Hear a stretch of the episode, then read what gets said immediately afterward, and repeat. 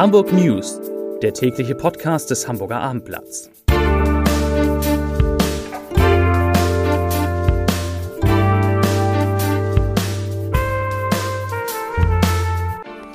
Herzlich willkommen. Mein Name ist Lars Heider und heute geht es um eine Demonstration, die in den Elbvororten für Unruhe sorgt. Weitere Themen die Corona-Inzidenz in Hamburg sinkt nach zwei Wochen endlich wieder.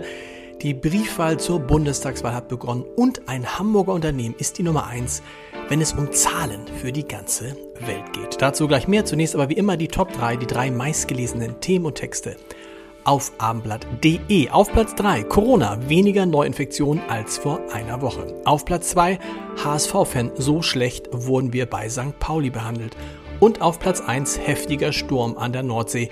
Es ist katastrophal. Das waren die Top 3 auf abendblatt.de.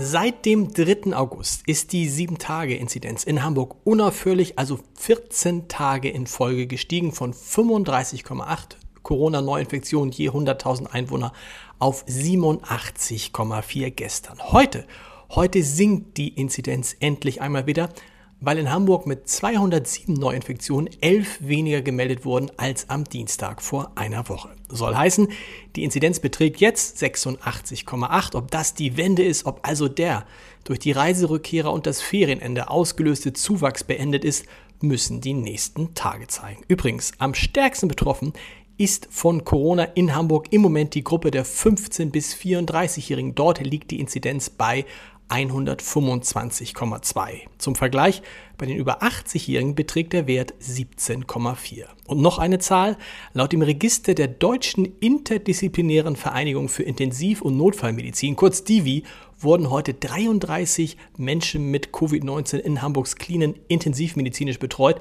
Das sind, und das ist nicht so schön, acht mehr als am gestrigen Montag.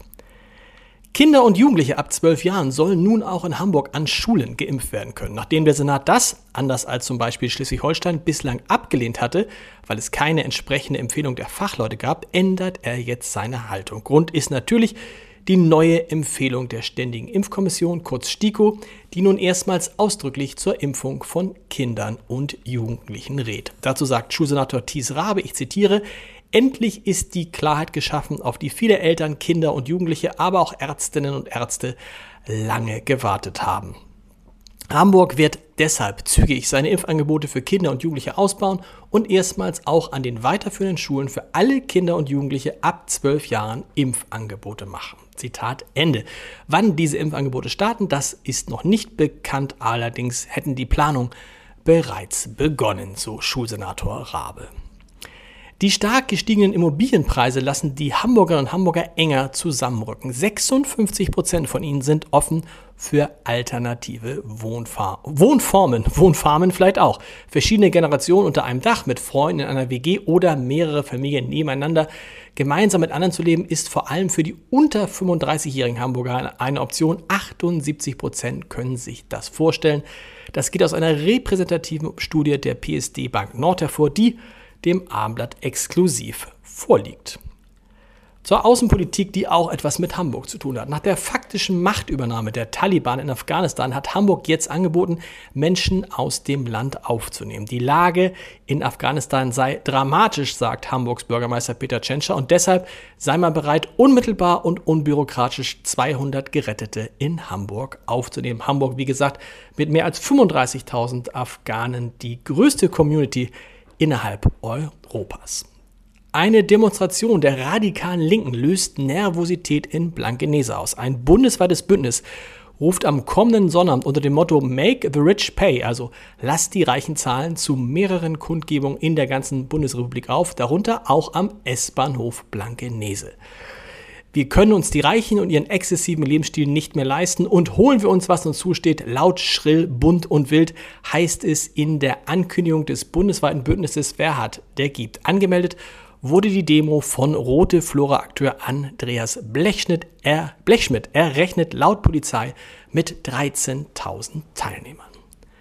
Knapp sechs Wochen vor der Bundestagswahl hat heute in Hamburg die Briefwahl schon begonnen. In den Bezirksämtern können die Unterlagen beantragt, entgegengenommen, die Wahlzettel ausgefüllt und auch gleich wieder abgegeben werden. Das hat Landeswahlleiter Oliver Rudolph heute mitgeteilt. Schon seit Montag können Anträge auch online gestellt werden.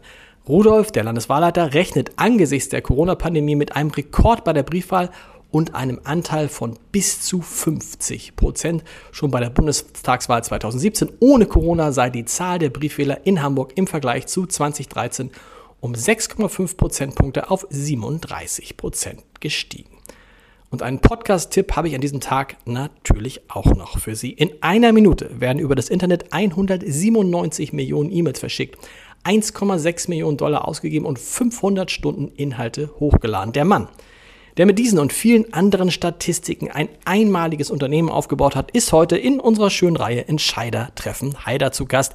Ich spreche von Friedrich Schwand, der Statista gegründet hat und mit dieser Firma weltweit führend ist, wenn es um Daten, Zahlen und Fakten geht. Der Chef und seine Mitgründer haben harte Zeiten hinter sich und verheißungsvolle vor sich. Statista soll bis 2025 von jetzt 1100 auf 2000 Mitarbeiter wachsen und dann einen Umsatz von 250 Millionen Euro machen. Darüber habe ich mit Friedrich Schwand gesprochen, aber auch über die großen und die kleinen Kunden und die Suche nach ungewöhnlichen Lebensläufen. Hören Sie mal rein, das komplette Gespräch gibt es jetzt unter www.abendblatt.de slash Entscheider. Und wir hören uns mit den Hamburg News morgen wieder um 17 Uhr an dieser Stelle. Bis dahin. Tschüss.